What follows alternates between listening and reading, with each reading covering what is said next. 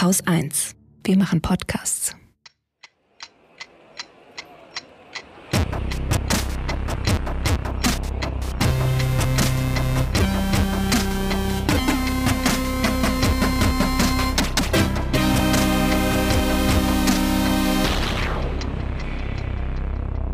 Willkommen zur Wochendämmerung von Freitag, dem 13. Januar mit Belarus, Tschechien, Iran, Brasilien, dem Klima, Deutschland, seltenen Erden, traurigen Ferengi, Shamjaf zu Ebola, wissenschaftlichen Erkenntnissen, einer guten Nachricht, dem Börsenticker, einem Limerick der Woche Katrin Rönecke. und Holger Klein. Ich fange mit Belarus an, das ist doch gute Tradition, gesagt? Ja, ne? genau. So. Ähm, was gibt's Neues aus Belarus? Vielleicht ist es dir auch begegnet. Diese Woche war in mehreren Medien zu hören oder zu lesen, dass man jetzt mit einem Eintreten von Belarus in den Ukraine-Krieg an der Seite Russlands irgendwie rechnen Echt? Habe ich gar nicht mitbekommen. müsste, Okay. könnte, würde. Ja, es kommt vor allem aus der Ukraine selbst. Also Kiew und Zelensky haben immer wieder gesagt, so, hm, sie befürchten da eigentlich jetzt eine Eskalation im Norden. Das ist ja die Nordgrenze sozusagen, von der dann auch noch was käme. Im Moment kämpfen die ukrainischen Truppen ja vor allem im Osten und im Süden des Landes. Und ich habe mal versucht herauszufinden, wie wahrscheinlich das wirklich ist. Und die erste Quelle, das ist Reuters gewesen, die sagen, nee, ist jetzt nicht sehr wahrscheinlich, dass da was kommt, zumindest nicht im Moment, weil die Bodenbeschaffenheit äh, dort ist viel zu matschig. Und das Wetter bleibt jetzt auch erstmal so. Und das heißt, rein von den Wetter- und Bodenbedingungen her ist es unwahrscheinlich. Und deswegen auch nur im Moment. Wir wissen ja, dass ähm, also was heißt wir wissen, aber das sagen jetzt so die ganzen Expertinnen und Experten, dass sich Russland da gerade ja auch vorbereitet auf eine große neue in, äh, in weiß nie, wie heißt es nicht invasive, Offensive. sondern Offensive, Invasion Inva- war schon. genau, Genau. Im, im Frühling, wenn eben dann auch wirklich die Wetterbedingungen wieder besser sind.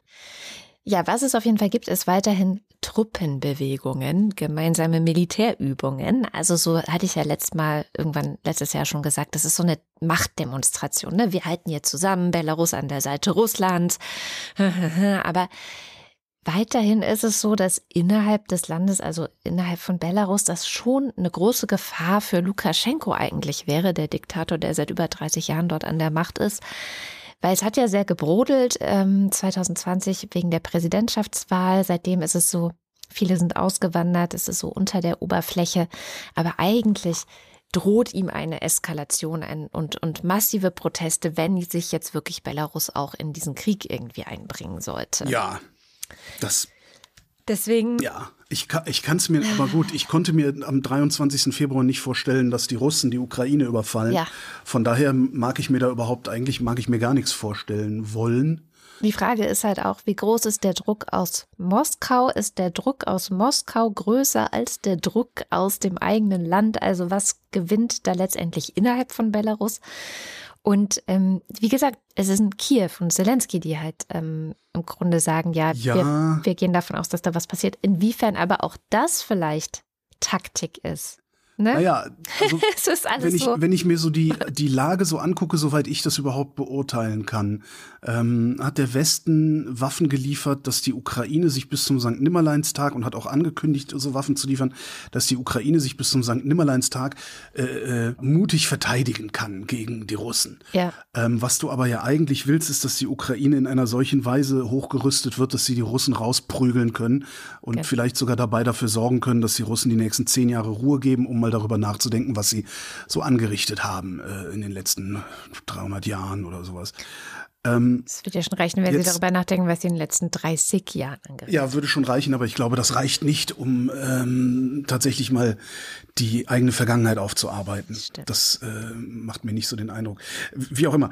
Ähm, jetzt hat natürlich die Ukraine ein Interesse daran, möglichst viele, möglichst sehr gute Waffen zu kriegen, um die Russen so schnell wie möglich rauszudreschen. Kriegt sie aber nicht. Also könnte ich mir sehr gut vorstellen, dass die auch sagen, naja, guck mal, äh, jetzt, wir brauchen einfach doppelt so viel Waffen, weil wir kriegen ja eine zweite Front. Ne?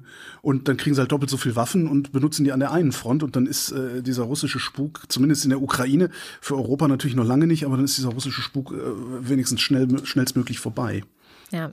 Aber naja, ja. Und wie gesagt, es kann halt auch sein, dass es einfach nur Taktik ist, dass sie da so tun, als würden sie im Norden jetzt auch noch angreifen, ähm, um die Ukraine beschäftigt zu halten. So ein bisschen wird das ähm, jetzt auch oder hat das Außenministerium in Moskau das jetzt bestätigt. Mhm. Äh, die haben nämlich gesagt, die gemeinsamen Militärübungen von Russland und Belarus sollen eine Eskalation der Lage verhindern.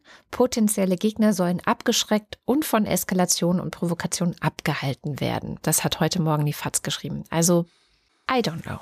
Wir werden es mhm. weiter beobachten. Wir werden sehen. genau. Es ist halt eigentlich, man, man, man sollte tatsächlich versuchen, also ja, man sollte weniger spekulieren, aber es ist halt schwierig. Je mehr man liest, desto mehr eigene, eigene Meinung äh, äh Hab's jetzt auch sich hier. nur aufgegriffen, weil es mir einfach so oft begegnet ist. Und ich dachte, ja. was ist denn da jetzt dran? So, das fragen sich ja vielleicht auch andere auch. Und dann habe ich noch einen schönen Lesetipp. Ähm, Decoder ist ja so eine Seite, die russischsprachige Texte ins Deutsche übersetzt. Und die hatten eine sehr schöne Innen- Ansicht aus Belarus, wobei das stimmt nicht mehr so ganz. Das ist ein Schriftsteller, 1985 geboren, ähm, der derzeit aber auch in Vilnius lebt, also der nach diesen krassen Niederschlagungen in Minsk und äh, der Proteste ähm, 2020, 2021 auch in, ins Exil gegangen ist. Und der hat so ein bisschen über die Gegenwart und auch die Zukunft, die mögliche Zukunft von Belarus geschrieben. Ich zitiere mal zwei Stellen, weil er ähm, nämlich auch also er ist Schriftsteller und er wollte eigentlich ein bisschen porträtieren, was sind, wie denken die Leute in seinem Land. Ne? Das ist ja auch das, was man interessant findet dann. Und er sagt, ich habe begriffen, also er hat halt mit Leuten gesprochen und ich habe begriffen, dass das Land in diese allumfassende Krise geraten ist durch Menschen, die nach den folgenden Prinzipien leben. Sich bloß nicht hinauslehnen, tun, was einem gesagt wird. Mein Name ist Hase. Besser Befehle ausführen als hm. selbst denken. Keine Initiative zeigen. Was werden hm. sonst die Nachbarn sagen? So. Ja.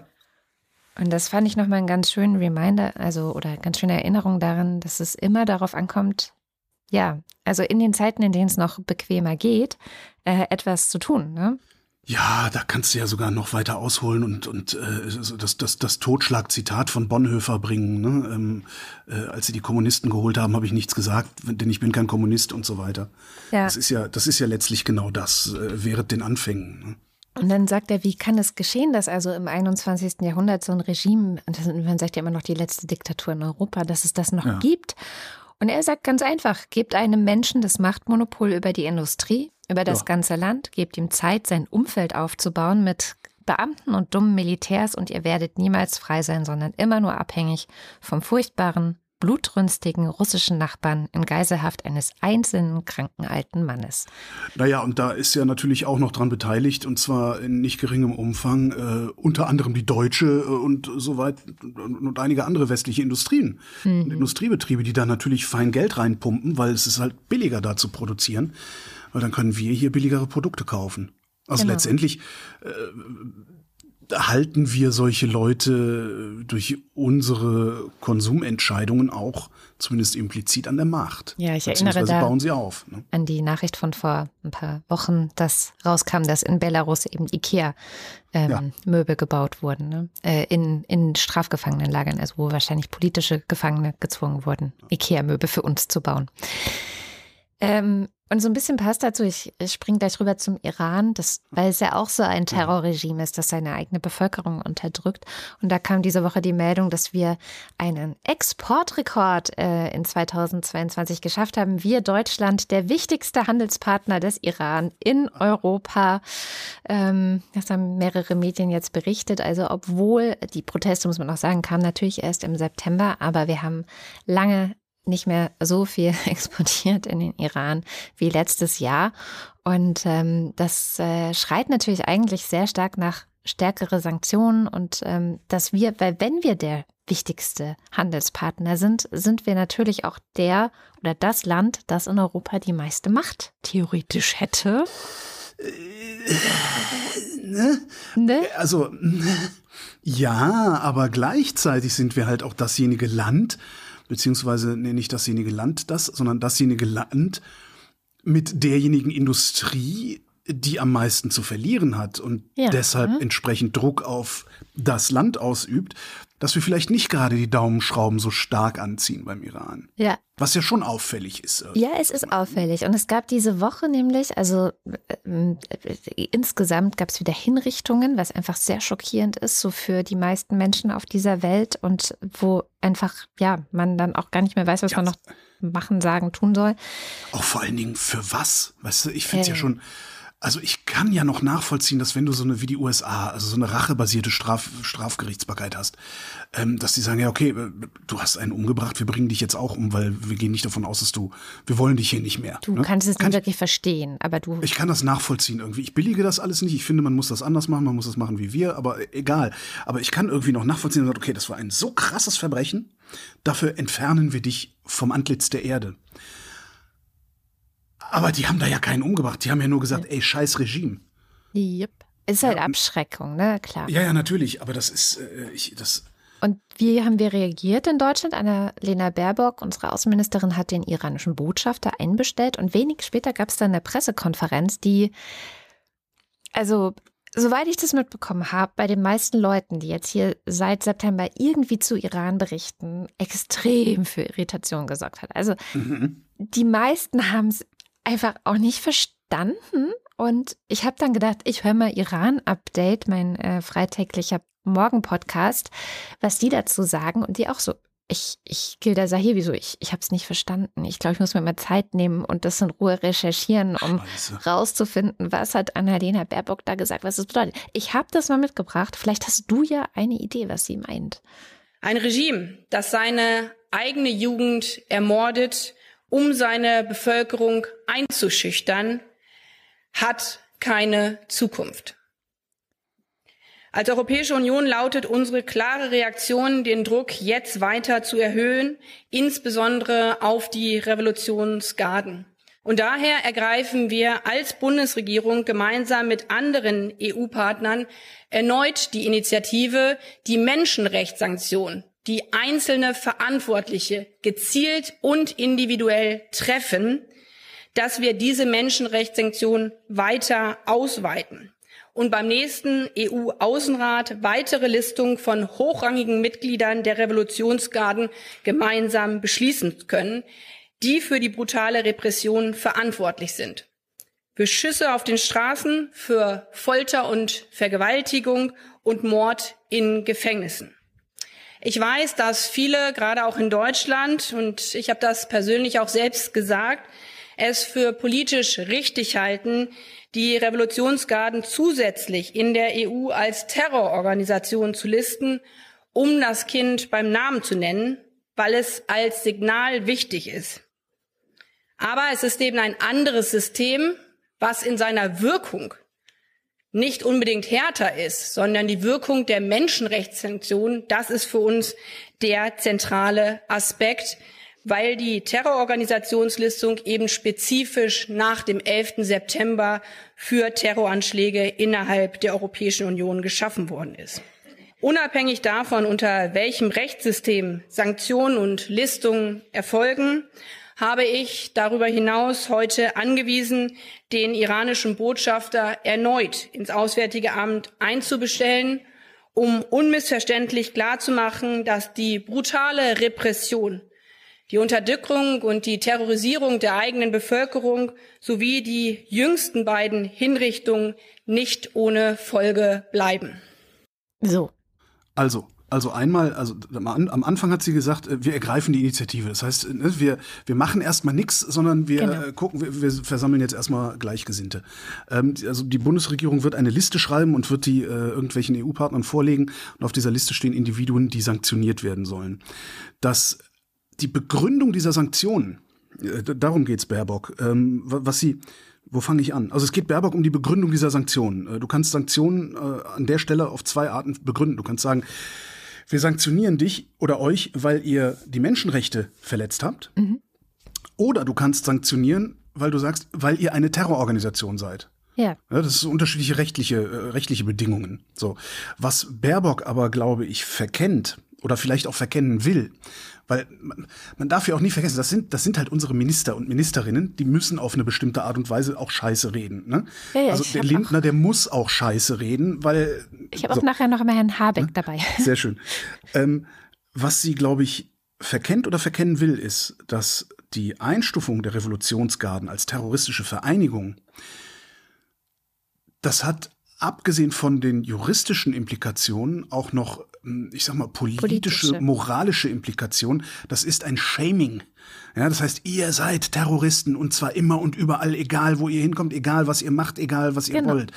Und das verkennt sie und ich könnte mir vorstellen, dass sie sich das auch nicht traut, eben weil wir zu gute Beziehungen zu diesem Mullah-Regime haben, also zu gute ökonomische Beziehungen zu diesem Regime haben. Das ist halt die Frage, ne? Woher Ja. kommt das? Diese Zaghaftigkeit ist es ja letztendlich. Naja gut, die kommt, die haben wir ja sowieso. Ne? Und Ja, die haben muss man, glaube ich, auch noch mal sehen, ähm, dass die das Außenministerium in ähm, Russland äh, fragen, also in, in, in Sachen Ukraine und Russland, ja wirklich eine sehr klare Position, hat und auch eine sehr äh, harsche Position vertritt. Und ich habe manchmal das Gefühl, dass und das ist ja nun mal gerade das Außenministerium, also die anderen, die schaukeln sich im Wesentlichen die Eier, habe ich immer so das Gefühl. Ähm, dass ich ich habe so das Gefühl, dass so ein, so ein Ministerium bei aller Größe, bei aller, aller Ausstattung, bei allem Personal auch nur eine bestimmte Empörungskapazität hat oder sowas. Ich weiß nicht genau, wie ich es nenne. Es ist nur so ein Gefühl, dass ich, hab, dass ich denke, vielleicht ist es auch, vielleicht brauchen wir noch einen Außenminister. Weißt du so, der, der, Einen der eine Iran die Russen, einen der andere genau. genau. So einfach, weil weil es einfach zu viel Kraft kostet und zwar Ja. den gesamten Apparat möglicherweise zu viel Kraft kostet, in alle Richtungen gleich gut zu gucken, gleich gut auszuteilen, gleich gut einzustecken. Ist tatsächlich nur so eine, so eine Vermutung, so eine halbe Arbeitshypothese von mir. Ich weiß es nicht. Ja. Aber ja, ich verstehe ich, ich verstehe diese Zaghaftigkeit auch nicht. Scheiß doch drauf. Ja, mein Gott, ey, wir haben hier, weißt du, wir haben hier einen Fachkräftemangel sondergleichen. Wenn hier Firmen pleite gehen und weiß ich nicht, wie viel, wegen, wie viel Arbeitsplätze mögen am Iran-Geschäft hängen. 20.000, die verteilen sich um. Natürlich sind das individuelle Scheiß-Schicksale, die da dran hängen, wenn jemand arbeitslos wird, weil die Firma pleite geht, weil sie nicht mehr im Iran verkaufen können. Aber gesamtwirtschaftlich mendelt sich das ratzfatz sozusagen wieder raus. Also, weißt du, das ist so ein bisschen wie mit der Waffenindustrie. Hatten wir ja auch vor ein paar Jahren, hatte ich da mal was mitgebracht. Ähm, die Rüstungsindustrie ist gesamtwirtschaftlich so klein, dass du gar nicht merken würdest, wenn wir keine Waffen mehr herstellen würden. Ja? Und die Ingenieure, die dann frei würden, die könnten an alle möglichen anderen äh, äh, Firmen gehen, äh, wo Ingenieure gesucht würden. Ist lange her, vielleicht stimmen die Zahlen mittlerweile auch nicht mehr, von daher äh, don't, don't take my word for it. But, ja, aber das ist, ja, ich, nee, ich verstehe nicht, warum, warum, ja. Aber man muss ihr tatsächlich zugutehalten. Sie war diese Woche vor Ort. Sie war in der Ostukraine. Sie ist da sehr überraschend aufgetaucht. Klar, äh, einfach aus Sicherheitsgründen hat man das natürlich vorher nicht angekündigt. Und da ist sie schon auch wirklich eine der wenigen, die da sehr, sehr dran bleibt und Gesicht zeigt und sich auch nicht zu fein ist, da dann auch wirklich vor Ort zu sein. Das, das rechne ich ihr auch hoch an. Ja. Ja, es ist, das ist wirklich, also ich finde, was äh, nach wie vor, äh, ja, der Holger, der ist ja linksgrün versifft, aber ich finde nach wie vor, was, was, was die Grünen, also Baerbock und, und auch Habeck, auch wenn man an dem viel aussetzen kann, ich finde die Art und Weise erstmal, wie sie Politik machen, wirklich sehr, sehr gut. Dass ich inhaltlich nicht einverstanden, also ich denke dann halt auch immer so, auch jetzt so Lützerath, ne? Das ist der Sargnagel für die Grünen, wo ich dann auch mit, ja genau, weil die nämlich jetzt Lützerath wegbaggern, werde ich in Zukunft CDU wählen, weil ich nämlich lieber von der CDU regiert werde als von den Grünen. Nein. Ja, sag mal, habt ihr sie noch alle? Das ungefähr, äh, das hat so die gleiche Qualität wie, nee, also jetzt, jetzt fahre ich nur noch im zweiten Gangauto, weil sich da hinten einer auf die Straße geklebt hat. Jetzt ist mir der Klimaschutz nicht mehr wichtig. Also das ist doch, das ist doch Quatsch. Du musst den ganzen Tag Kröten fressen, weißt du? Und, und, äh, ja, ach, naja, egal. Äh, Kümmern wir uns ums Ausland. Das andere Ausland. Das andere. Tschechien. Tschechien wählt äh, einen neuen Präsidenten. Am Wochenende ist erster Wahlgang, also heute und morgen ist erster Wahlgang. Morgen Nachmittag sind die Wahllokale schon geschlossen. Das heißt, wahrscheinlich morgen Abend werden wir da erste Ergebnisse kriegen. Acht Kandidaten stehen zur Wahl. Die Beobachter gehen davon aus, dass niemand auf Anhieb die Mehrheit schaffen wird. Ich wollte das trotzdem bloß mal erwähnt haben, für den Fall, dass das Ding doch schon entschieden wird jetzt am Wochenende, damit das dann so aussieht, als wäre die Wochendämmerung ganz weit vorne mit dabei gewesen. Der alte Präsident heißt Seemann, Z mit Z geschrieben, Seemann geschrieben. Äh, wer so ein bisschen das politische Geschehen auch im Ausland, also auch vor allen Dingen, es ist ja, je nachdem, wo ihr lebt in Deutschland, ist es ja unmittelbar unser Nachbarland. Ja. Wer das so ein bisschen verfolgt, also Seemann ist im Wesentlichen aufgefallen durch wirre Reden. Ja? Äh, also wirre Reden gegen Minderheiten, gegen die Presse, gegen die EU, gegen die Energiewende, äh, gegen Schwule. Gegen, also rechte. Identitätspolitik. Im, im Grunde, ne? ja, also prototypisch das, was man so bezeichnet als alten weißen Mann. Ja. Also so, so Leute, die die alte Welt wesentlich mit aufgebaut haben und in dieser alten Welt so komfortabel gelebt haben oder sich wenigstens einbilden, komfortabel darin gelebt zu haben, ähm, dass sie sich jetzt mit Händen und Füßen und halt wirren Reden gegen Veränderung zu wehren versuchen. Es treten an, also die drei äh, vielversprechendsten oder heißt das am meisten versprechenden? Hä? Vielversprechendsten, oder? Ja? Ich Denk weiß es ich. nicht. Mhm. Na gut. Es treten an die drei Favoriten. äh, André Babiš, den kennen wir, das ist der ehemalige Ministerpräsident und ein ähm, windiger, mutmaßlich korrupter Milliardär mit einem starken Drang Richtung Autokratie. Oder wie wir es nennen, ein Milliardär. Ganz witzig ist, äh, Babischs Partei, ANO, also Partei ist so, ein, ja, so eine, auch aus so einer Bewegung heraus gegründete Partei, auch so ein bisschen wie, wie in Frankreich da von Macron das Ding. So, die gelten als linkspopulistisch, benehmen sich wahlweise aber auch wieder rechte Rand, also wie es halt gerade so passt, um Macht zu kriegen und sich den Staat als Beute zu nehmen. Äh, kennen wir. Also ein bisschen wie Orban in Ungarn. Und den findet Babisch ja auch super. Ja, ja, die sind Freunde. Es tritt an außerdem äh, General Peter Pavel. Sehr unauffälliger Typ. Der ist so unauffällig, dass das Schlimmste, was ich finden konnte, ist, dass er in den 1980er Jahren in der kommunistischen Partei war und, Achtung, einen Kursus besucht hat für Militärspitzel. In den 80er. Ich meine, Ja. zwischendurch war er Vorsitzender des NATO-Militärausschusses. Okay, naja. Und ich würde jetzt von der NATO mal, also bei aller Kritik, ja, und, und aller, aller Lächerlichkeit, die man gelegentlich in solchen Organisationen auch findet, ich würde von der NATO jetzt mal erwarten, dass sie nicht unbedingt den Klassenfeind in ihre höheren Strukturen reinlassen würden. Also der, der ist, scheint mir sauber zu sein. Und es tritt an eine Frau, äh, Danusche Ne- Nerudova heißt sie. Danusche ist ein ziemlich geiler Name, wie- finde ich jedenfalls. Wahrscheinlich finde ich das einfach nur geil, weil ich ihn noch nie gehört, Danusche. Naja. Eine Ökonomin ist es, ehemalige Rektorin der Mendel-Uni in Brno. Und die scheint insbesondere bei jungen Leuten gut anzukommen. Insbesondere bei denjenigen jungen Leuten, die noch gar nicht wählen dürfen. Da gab es irgendwie so eine Testwahl unter 15-Jährigen, irgendwie sowas. Ähm, schön habe ich was gefunden. Also es gibt eine schöne Übersicht über die Wahlen, wer, wer sich da reinlesen will, auch in die Details der Kandidaten und Kandidatinnen, ähm, bei der Südwestpresse. Und die Südwestpresse hat einen sehr schönen, sehr schönen Satz geschrieben. Sowohl Nerudova als auch Pavel gelten nicht als populistische Schreihälse. Womit Babisch implizit auch gut beschrieben worden ist. So. Die Umfragen sehen äh, Babisch und Pavel in der, in, in, in der Stichwahl äh, vorne. Also jetzt erstmal jetzt ist erster Wahlgang. Wenn keiner eine richtige Mehrheit kriegt, ist Stichwahl. Die Stichwahl ist am letzten Januarwochenende. Babisch und Pavel sehen sie im Moment vorne. Egal mit wem Babisch in die Stichwahl gehen wird, keine Prognose sieht ihn als nächsten Präsidenten. Was ich den Tschechen wirklich wünschen würde, weil ich finde, solche Leute, dürfen nicht auch noch in die Politik, weil die richten außerhalb schon genug Schaden an. Weil niemand wird Milliardär, indem er anständig ist. Ja, und vor allem war das nicht sogar, nach, also quasi während er Politiker war, auch noch so ein bisschen. Ja, da gab es den, äh, da ist gerade ein Urteil gesprochen Genau, ich wollte sagen, da diese doch Woche. Ähm, es gab einen, einen Korruptionsvorwurfsskandal, von dem ist er freigesprochen Genau. worden, aber da, da ist auch noch irgendwas kleben geblieben und das war auch nicht das Einzige, was er gemacht hat. Also da es ist ähnlich wie in Ungarn, da kommt EU-Geld rein, das auf, äh, auf komische Weise dann immer wieder im Babisch-Universum landet und bei seinen Kumpels und so. Also nicht, nicht ganz so offensichtlich wie äh, Orban. Vielleicht, weil Babisch ein bisschen schlauer ist äh, oder so, aber sauber ist er nicht. Hm. Hm. Ich drücke den Tschechen die Daumen, dass sie eine Ja. gute Entscheidung treffen. Ich mag die ja eigentlich ganz gerne. Ich komme äh, zu Lützerath, du hast es schon anges angesprochen. Lützerath, Mützerath. Ich war diese Woche. Was ist eigentlich, was, hast du mitgekriegt? Da haben sie doch jetzt auch Tunnel gefunden. Sind das echte Tunnel oder ist das auch wieder so ein Fake-Tunnel wie hier äh, äh, ähm, die Hambacher Nachricht Forst? Habe ich nicht weiter verfolgt. Ich, ich, hab, ich musste so lachen, weil das war doch Hambacher Forst, aber doch auch, die haben Tunnel gegraben. Ja, okay. Nee, weiß ich nicht. Ich, äh, mir geht's eher so ein bisschen um das große Ganze.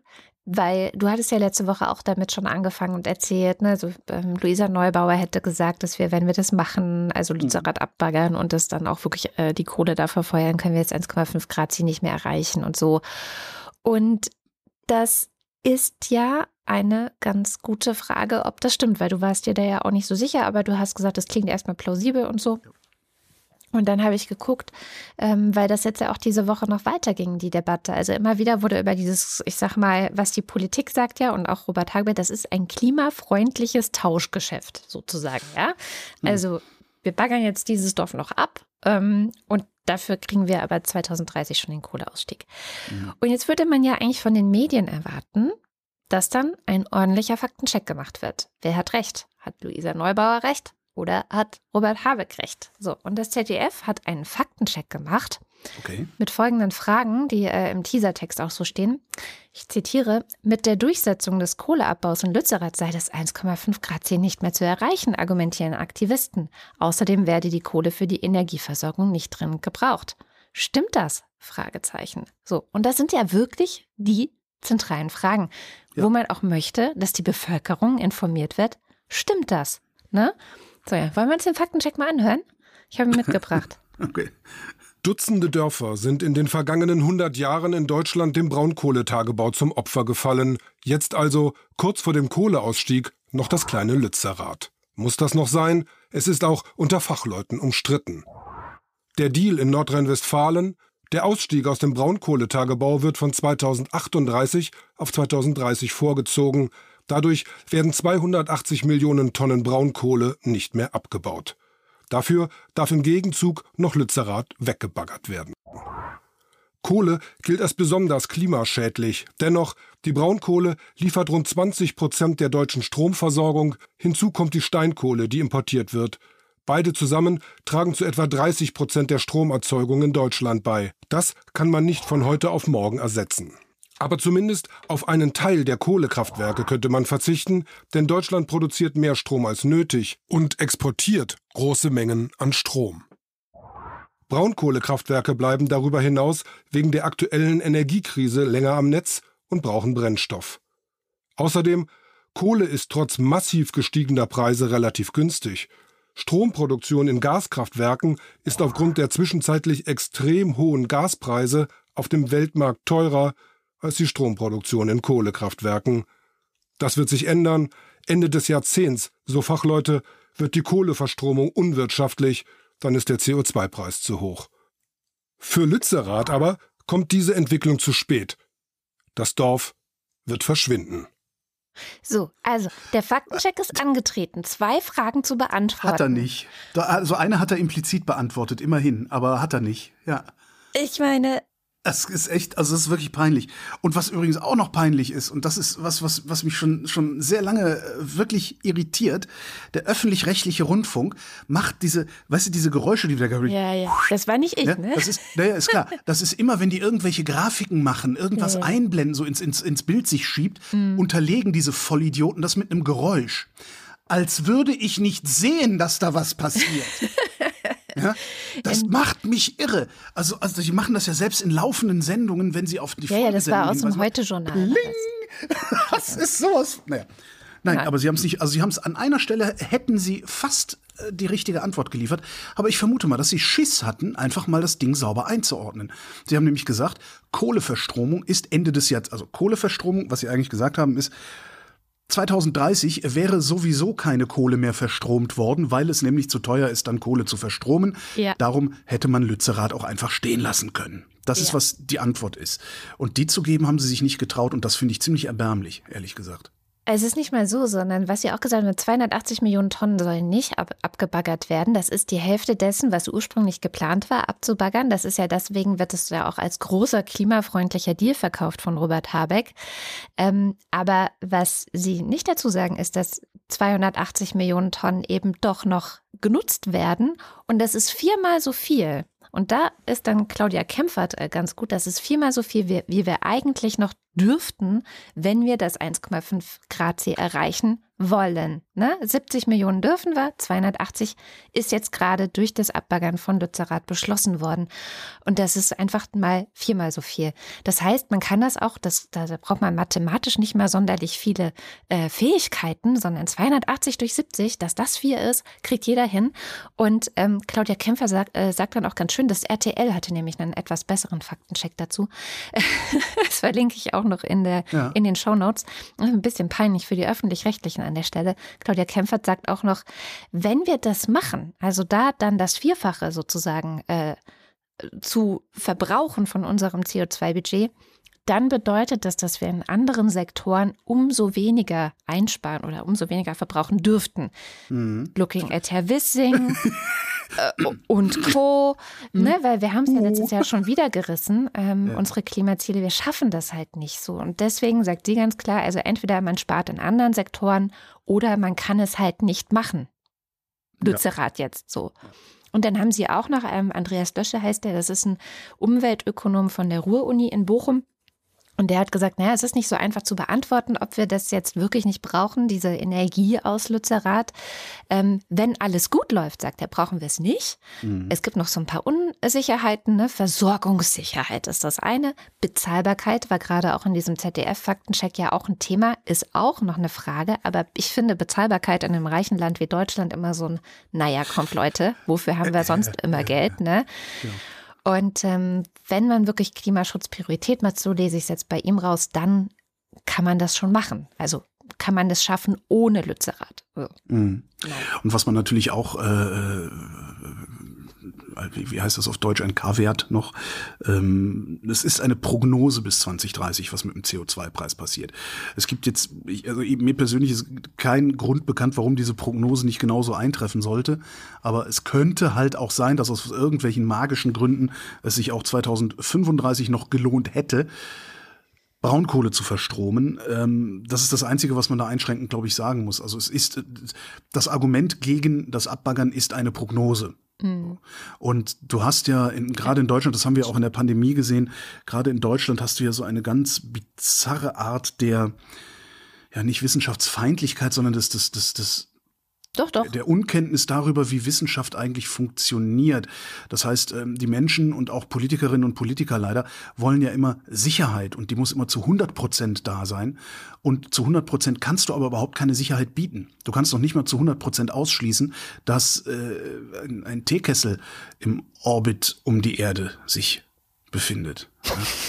Ähm, okay. Das, das, ja, naja, zeig mir mal, wo, wo ne, hm, solange ich nicht gleichzeitig überall hingucken kann, und das kann ich nicht, äh, ne, kann selbst nicht. dann kann ich nicht ausschließen, dass ich wirklich überall hingeguckt habe. Also das, da könnte man noch dran, und das, das könnte ich mir vorstellen, ist auch eins der wesentlichen Probleme und auch eins der wesentlichen Probleme, die die Politik hat zu sagen, so wir machen das nicht aufgrund von Prognosen, weil dann rennen nämlich rennt halb Sachsen wieder auf die Straße und äh, sagt, das ist ja alles gelogen. Ne? Genau, das ist ja alles geframed. So, das, ja, naja. Ich habe gesagt, ich habe Herrn Havik mitgebracht, den muss ich auch noch ja. unbedingt mit hier reinbringen, weil er ganz bravourös zeigt. Also er hat eigentlich nur vorgelegt. Ich, ich bringe mal den Ausschnitt aus seiner Pressekonferenz, die er dann zu den Protesten gehalten hat. Das heißt auch, dass ein großer Teil der eigentlich für die Abbackerung vorgesehenen Ortschaften nicht abgebackert wird. Ortschaften, in denen Menschen, Hunderte von Menschen noch leben, verlieren nicht ihre Heimat. Nun glaube ich auch, dass Klimaschutz und Protest Symbole braucht, aber der, die leergezogene Siedlung Lützerath, wo keiner mehr wohnt, ist aus meiner Sicht das falsche Symbol. So, das war Habeck, ne? Kann man so sagen? Okay. Clever, ne? Über Klimaschutz reden wir einfach nicht mehr. Oder über die, was für eine CO2-Bilanz macht das und so weiter. Das, da lassen wir alles weg, sondern da lebt ja keiner mehr. Also wo ist das Problem? Das ist so hm. sein Talking Point, den er gesetzt hat. Und stell dir vor, was die Medien gemacht haben. Haben es natürlich alle reproduziert ähm, und äh, berichten jetzt fast nur noch darüber, wie sinnvoll sind diese Proteste eigentlich. Ja. ja und nicht darüber, äh, können wir unser Klimaziel noch erreichen. Ja, aber das ist ja, das ist ja natürlich auch ähm, Medienspezialität. Ne? Ja, ja. Ich weiß gar nicht, also vermutlich hat Habeck das noch nicht mal bewusst so, so geschürt, äh, sondern äh, ich einfach nicht. Den, meinst du, der hat's den, hat sich einfach gedacht, die sind doof genug da in den, in den Redaktionen, den liefern wir jetzt eine Low-Hanging Fruit, damit sie die anstrengenden Dinge nicht mehr machen müssen? Das kann ich mir gut vorstellen. Also das war ein Bericht äh, vom WDR auch und interessant finde ich dann auch, also es ist so he said, she said äh, Journalismus, wo dann halt äh, auf der einen Seite siehst du halt diese etwas hippie-mäßig aussehenden AktivistInnen aus Lützerath, die dann irgendwas erzählen, na, Deutschland wird das 1,5 Grad nicht mehr erreichen. Und die sind dabei so ganz nette Mädchen oder so oder so ein, ähm, so ein Waldschrat mit Hut oder so, ne? So, so Leute halt, kannst du dir wahrscheinlich ganz gut ausmalen. na klar. Und dann hast du den wirklich sehr, ähm, ich sag mal, äh, seriös angezogenen im Anzug und ernst guckenden und auch so ein bisschen verkniffenen, weil es macht ihm ja schon alles sehr viel Sorgen. Das sieht man ja Robert Habeck auch immer an. Politiker, der dann nochmal sagt, na ja, aber das Dorf ist ja sowieso schon weg, also das bringt doch jetzt nichts mehr. Hm? Leute. Ja, und das, ja, also ich, Das ich, äh, ein bisschen bin ich ja sogar bei ihm, ne? aber das, das, das, die Diskussion haben wir ja seit wir uns kennen. Ähm, dass ich denke, dass solche, solche Proteste nicht wirklich zielführend sind, genauso wie Castor damals, äh, ich ja auch für nicht zielführend gehalten habe. Das, es ist da, zum ersten Mal ist es mir passiert diese Woche, dass ich äh, äh, auch teilweise äh, Jana Hensel zustimmen musste. wieso, was hat die dann Das sieht man gesagt? wirklich sehr, sehr selten. Die hat in der Zeit geschrieben, ähm, also ich weiß gar nicht mehr, also eigentlich lese ich Jana Hensel nicht, weil mich regt das auf, was die, die ist mir, das ist, ist mir zu spießig. Aber äh, der, der, der, der, der Anreißer, also der Teasertext war irgendwie, ähm, das ist kein sinnvoller Protest, den die da machen. Und ich dachte mir, ah ja, dann lese ich mir das jetzt mal durch, um hinterher einen schönen Hass-Tweet absetzen zu können, weil Jana Hensel ja garantiert eins machen wird, nicht sagen, was ein vernünftiger Protest wäre oder ein sinnvoller Protest wäre. Aber Stellt sich raus, Jana Hensel hat doch geschrieben, was ein sinnvoller Protest wäre. Und da bin ich äh, ziemlich dicht bei ihr. Die sagt nämlich, warum klebt ihr euch oder was auch immer ähm, klebt oder demonstriert oder buddelt oder kettet oder was, ne? Warum macht ihr das nicht vor den Ministerien und vor den Behörden? Ja. Und das finde ich nicht dumm. Übrigens ist, ist äh, auf Mastodon hatte ich einen schönen äh, äh, Claim oder Titel für eine solche Aktion und zwar, ähm, dass, dass sozusagen wir Erwachsenen sollten das machen für unsere Kinder, uns irgendwo festkleben vor Ministerien oder auf die Straße oder so und dann ist der Titel der Aktion Eltern haften für ihre Kinder. Ja. Ja. Genau, sehr gut. Und, und, und wie auch immer die Grünen, und das finde ich eigentlich auch ganz interessant. Und ähm, ich meine, man, man beobachtet ja so notwendigerweise. Also die FDP ist jetzt in der Regierung und liefert da wirklich unglaublich schlecht ab, finde ich. Ähm, Also alles, was sie hinkriegen, ist die Low-Hanging Fruits zu ernten. Ähm, Also nur so Buschmann mit mit irgendwie äh, Selbstbestimmungsgesetz. Selbstbestimmt. Na, nee, das ist ja noch nicht mal mehr eine Low-Hanging Fruit.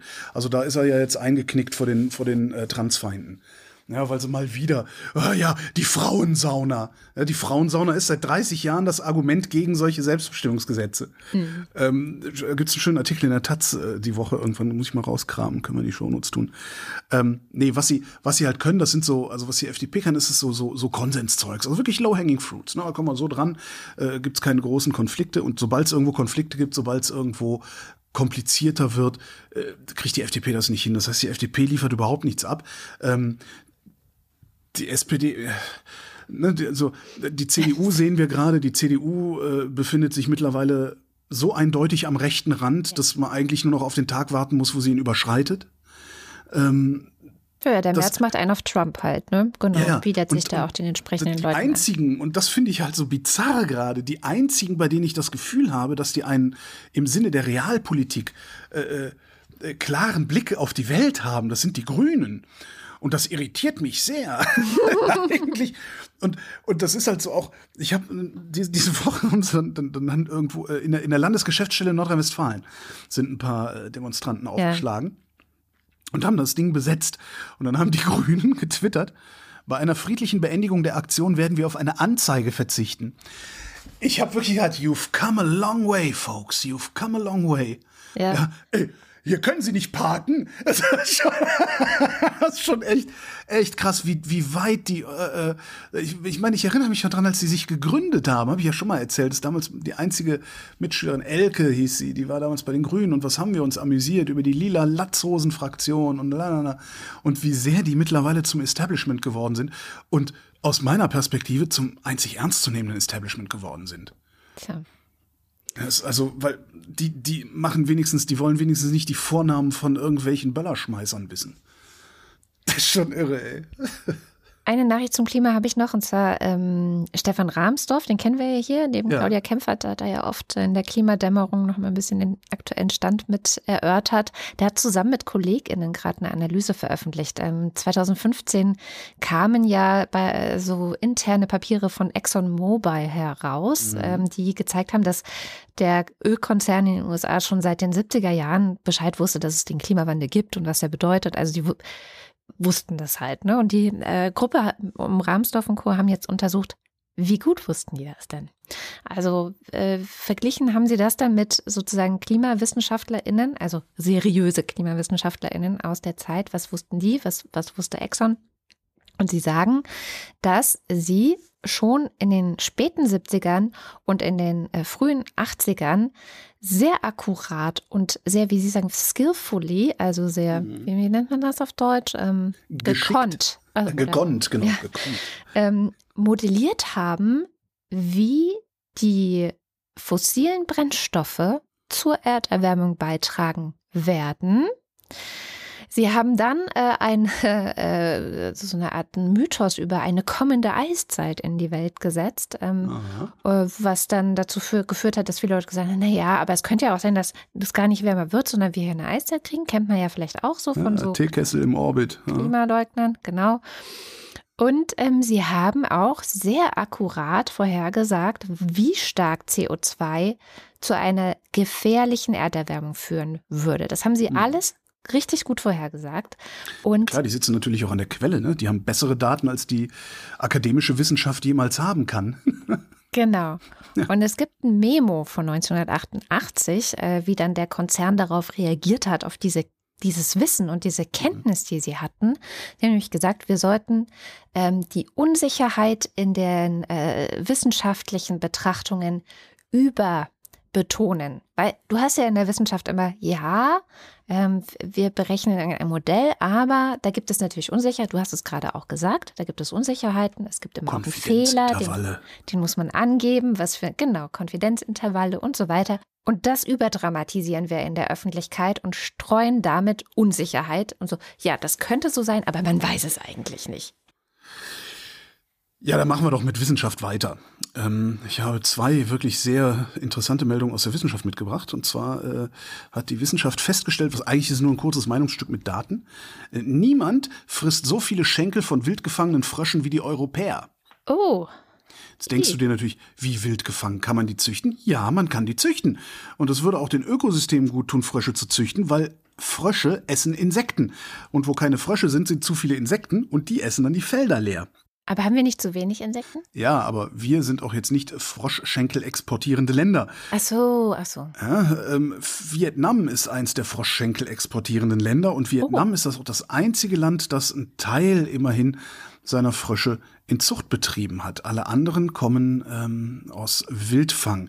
Am absurdesten finde ich aber eigentlich die, die, die schiere Zahl gefressener Frösche, beziehungsweise Froschbeine, wir essen ja nicht die ganzen Frösche, das, also die Asiaten, die Frösche äh, machen so Nose to Tail, die, die, die, die fressen die Viecher wenigstens ganz. Wir fressen nur die Beine von Fröschen und zwar gut 4000 Tonnen jedes Jahr. Das sind, je nach Größe, weil Frösche sind unterschiedlich groß, zwischen 80 und 200 Millionen Frösche, von denen wir nur die Beine fressen. Wir, ist das jetzt Deutschland oder Europa? Europa. Europa. Insbesondere Südeuropa macht das sehr gerne. Ne? Der Franzos, das wissen wir ja. ähm, und warum fressen wir Froschbeine? Weil das nicht. Fleisch sehr zart ist. Das ist halt ein gut trainierter Muskel. Das ist halt so wie Ochsenbäckchen. Ne? Äh, Gut trainierte Muskeln sind immer, immer leckeres Fleisch, wobei ich Ochsenbäckchen vorziehen würde, weil die schmecken wenigstens nicht nach Huhn. Ich Die habe noch nie Froschschenkel gefuttert, deswegen weiß ich das leider nicht. Kann ich Ja, nicht immerhin mitreden. warst du dabei, als ich das gemacht habe. Und Ja. ich war jetzt auch nicht so gethrilled, nee, geflasht. Ich war unterwältigt. Die andere Meldung, und die ist wirklich wichtig. Britische Wissenschaftler haben festgestellt, Männer, die ihren Penis für kleiner als den Durchschnitt halten, neigen dazu, sich einen Sportwagen zu wünschen. Der Versuchsaufbau. Wie war das? Small Dick Energy? Small Dick Energy, exakt das, was Greta Thunberg Ist wissenschaftlich hat. bewiesen? Äh, ja, also es ist, es ist äh, ein Preprint, ähm, es ist eine psychologische Arbeit. Die Psychologie Ja. hat eine Reproduktionskrise. Ganz ernst. Aber wir wollen mal nicht kleinlich sein an dieser Stelle.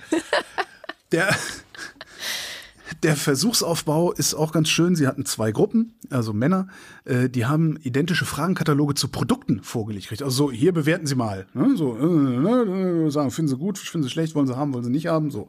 Der Unterschied war die Annahme über die durchschnittliche Penisgröße. Den einen haben sie in die Frage geschrieben, was weiß ich, äh, die, die durchschnittliche Penisgröße beträgt 11 Zentimeter. Ähm, wie groß äh, würden sie Kondome kaufen oder irgendwie, keine Ahnung, ich hab, so genau habe ich nicht reingeguckt. Äh, den anderen haben sie halt reingeschrieben, die durchschnittliche Penisgröße beträgt 17 Zentimeter. wie groß würden sie Kondome kaufen? So.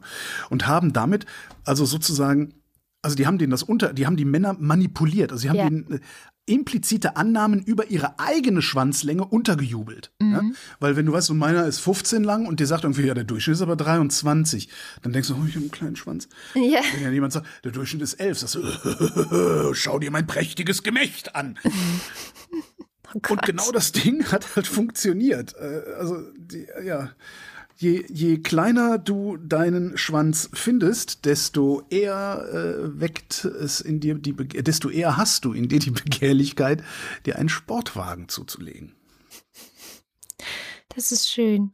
Ja. Das ist richtig schön. Es gibt noch was Schönes. Ich habe noch Ja. einen Lacher mitgebracht. Willst du auch? Ähm, dem Spiegel äh, ist in der, hinter einer Bezahlschranke leider. Dem entnehme ich, dass Oliver Blume, was der Chef von VW und Porsche ist, äh, der damals auch ähm, Lindner die Argumentationshilfe Ja, geliefert hat, erinnerst dich, äh, der hat dem großen Nagus Christian Lindner ein bisschen die Ideologie versaut dieser Tage.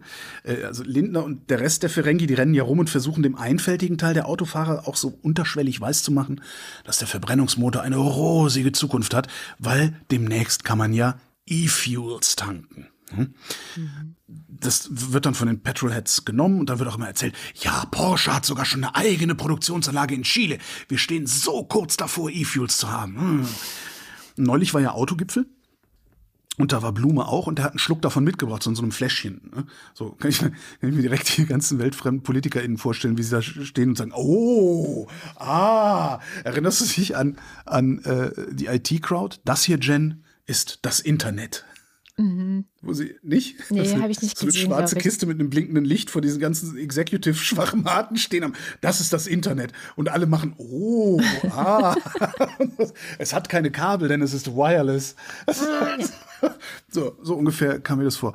Und wer jetzt übrigens sagen möchte, naja, komm, das ist ja auch nur eine Stammtischparole, dass Politiker so weltfremd sind, den erinnere ich an ähm, den ehemaligen regierenden Bürgermeister Berlins, Michael Müller, der kürzlich irgendwo in einem Interview gesagt hat, dass äh, er ja jetzt, wo er nur noch Mitglied des Bundestags und nicht mehr Chef von Berlin ist, also Ministerpräsident von Berlin sozusagen ist, ähm, verstärkt mit dem Fahrrad in der Stadt unterwegs sei und äh, ihm jetzt erst auffallen würde, in welchem Zustand hier die Straßen sind.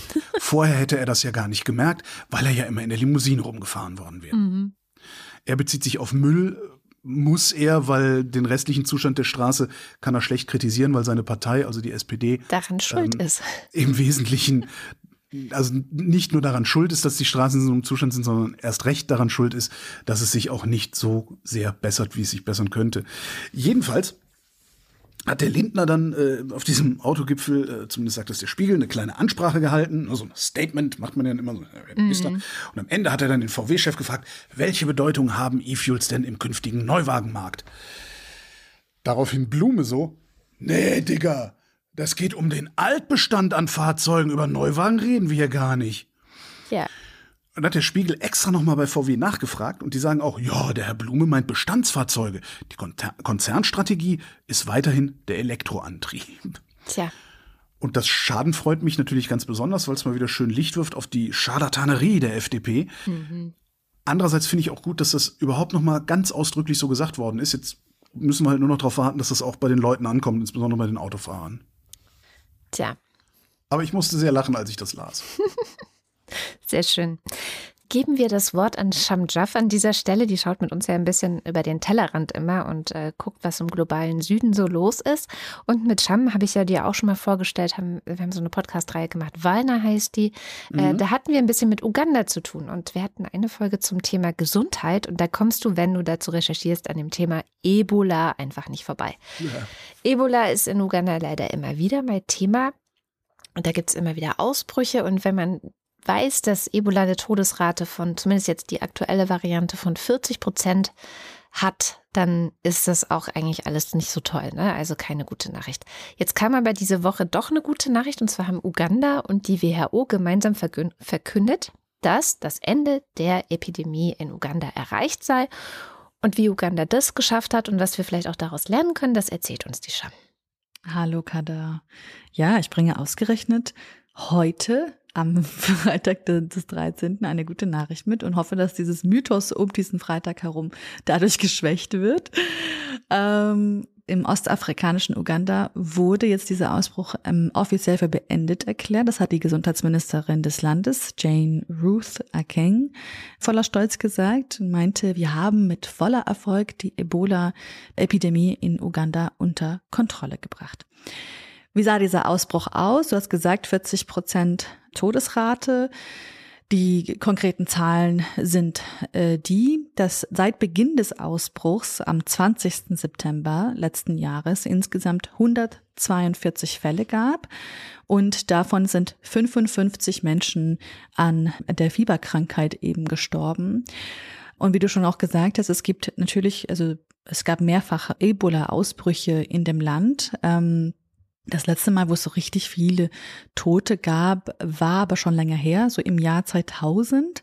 Äh, da gab es im Norden des Landes ungefähr 200 äh, Opfer und seitdem gab es aber auch insgesamt acht Ausbrüche. Und wieso man immer nur so, solche Nachrichtenheadlines sieht, dass ein Ausbruch nun für beendet erklärt worden ist und dann kommt immer wieder nochmal so ein Ausbruch und dann ist er nochmal für beendet erklärt. Äh, das hat sehr viel mit der Definition der Weltgesundheitsorganisation zu tun. Ähm, also wann die WHO denkt, dass eine Ebola-Epidemie beendet ist. Und das ist eben bei 42 Tagen in Folge, wenn keine Neuinfektion mehr aufgetreten ist. Die Zahl ist jetzt nicht einfach so willkürlich gewählt. Es ist nämlich der doppelte Zeitraum der Inkubationszeit dieser Fieberkrankheit. Und der letzte Patient in Uganda mit einer bestätigten Ebola-Infektion, der hat angeblich das Krankenhaus am 30. November verlassen. Somit war auch die Frist vorbei und diese Nachricht konnte glücklicherweise verkündet werden. Das ist eine unglaublich tolle Nachricht auf sehr vielen Ebenen. Also einmal natürlich für den afrikanischen Kontinent, denn Afrika hat nämlich ziemlich dramatische Erfahrungen mit dem Virus gemacht. Wir erinnern uns an die Zeit 2014 bis 2016. Äh, da sind ungefähr 11.300 Menschen an der Krankheit ähm, ja gestorben. Die meisten von ihnen in Guinea, Sierra Leone und Liberia.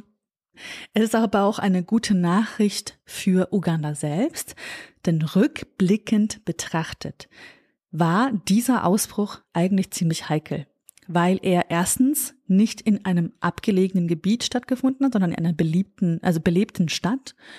Und beliebten Stadt, natürlich lebe ich ja davon aus. Ähm, und zweitens auch, es war die Sudan-Variante, das Ebola-Virus.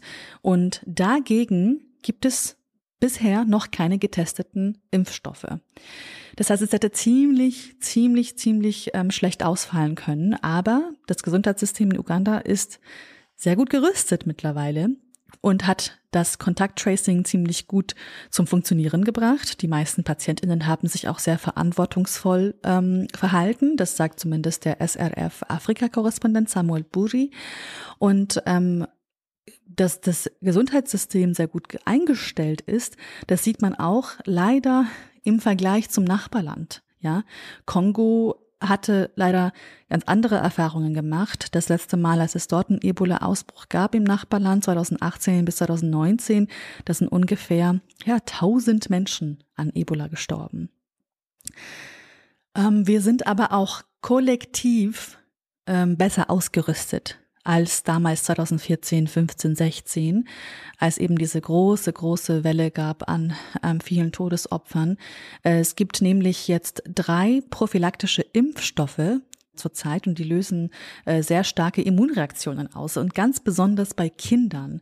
Das haben jetzt nun zwei große Studien gezeigt. Das kam tatsächlich als eine Art Neujahrsgeschenk äh, vor zwei Wochen raus. Diese zwei großen Studien, deren Ergebnisse man jetzt in äh, New England Journal of Medicine äh, lesen kann, habe ich auch einen Link dazu reingetan.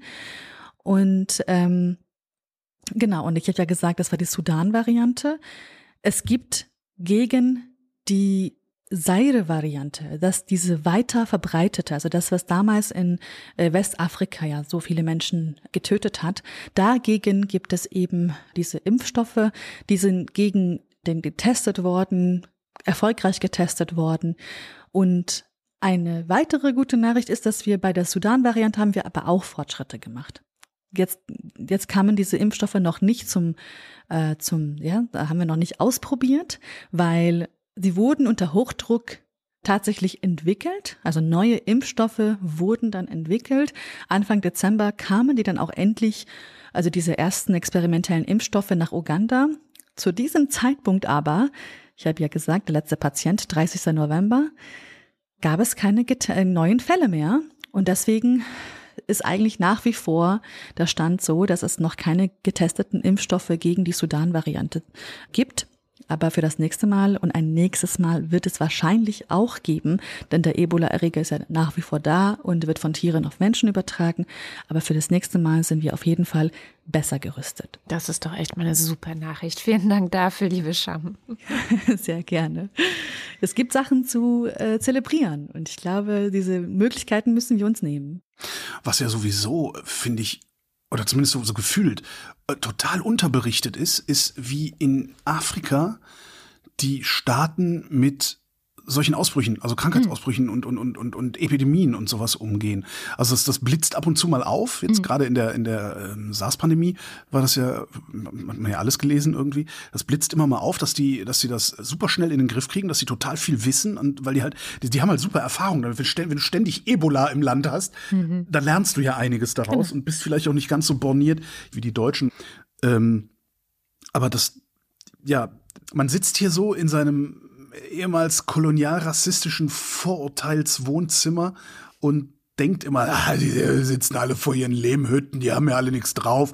Ja. Tatsächlich haben die wahrscheinlich in, in, in so mancher Hinsicht mehr drauf als wir. Auf und jeden Fall in Uganda, also ja.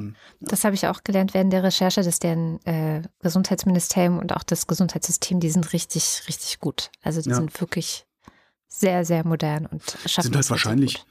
Wahrscheinlich sind sie chronisch unterfinanziert und Klar. sind darum nicht in der Lage, medizinische Versorgung auch in den letzten Winkel des Landes zu bringen. Aber ja, andererseits sind wir dazu auch nicht in der Lage und haben Geld wie Heu. Ne? Es gibt noch ein Ding, ähm, und zwar den Begriff Kriegspartei, die, diese, diese Unterwerfungspazifisten und, und auch diese, es gibt ja so diese Kontradiktionisten, ne? also diese Leute, die prinzipiell eine Gegenposition einnehmen müssen, egal wie dämlich die Gegenposition sein mag. Interessanterweise sind das oft die konservativen Kolumnisten, die man so sieht.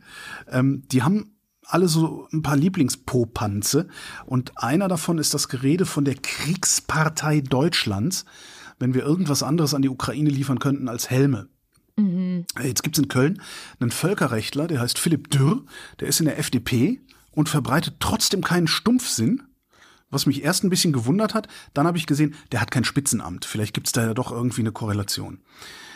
Jedenfalls hat er immer ausführlich erklärt, was es mit dieser Kriegspartei auf sich hat, äh, in einem längeren Twitter-Thread, den verlinke ich in den Show Notes. Ähm, die Zusammenfassung geht so.